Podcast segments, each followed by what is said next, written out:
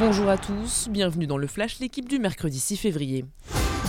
Les Marseillais renouent avec le succès à domicile en Ligue 1. Sans vraiment briller, l'OM a battu hier les Girondins 1 à 0 dans un stade vélodrome à huis clos. C'était un match en retard de la 18e journée de championnat. Marseille a ouvert le score grâce à un but de la tête de Boubacar Camara juste avant la pause.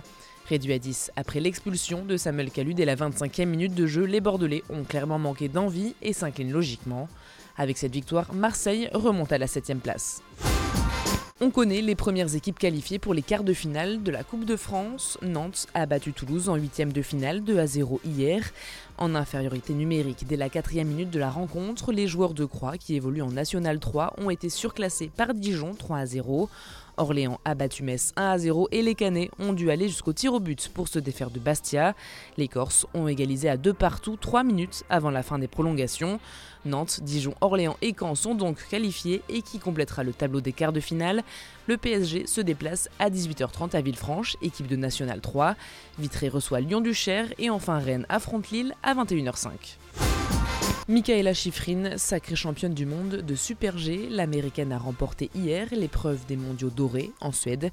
Elle décroche à seulement 23 ans le quatrième titre mondial de sa carrière. Sur le podium, elle devance Sofia Goggia et Corinne Sutter. Les Françaises sont elles très loin du trio de tête.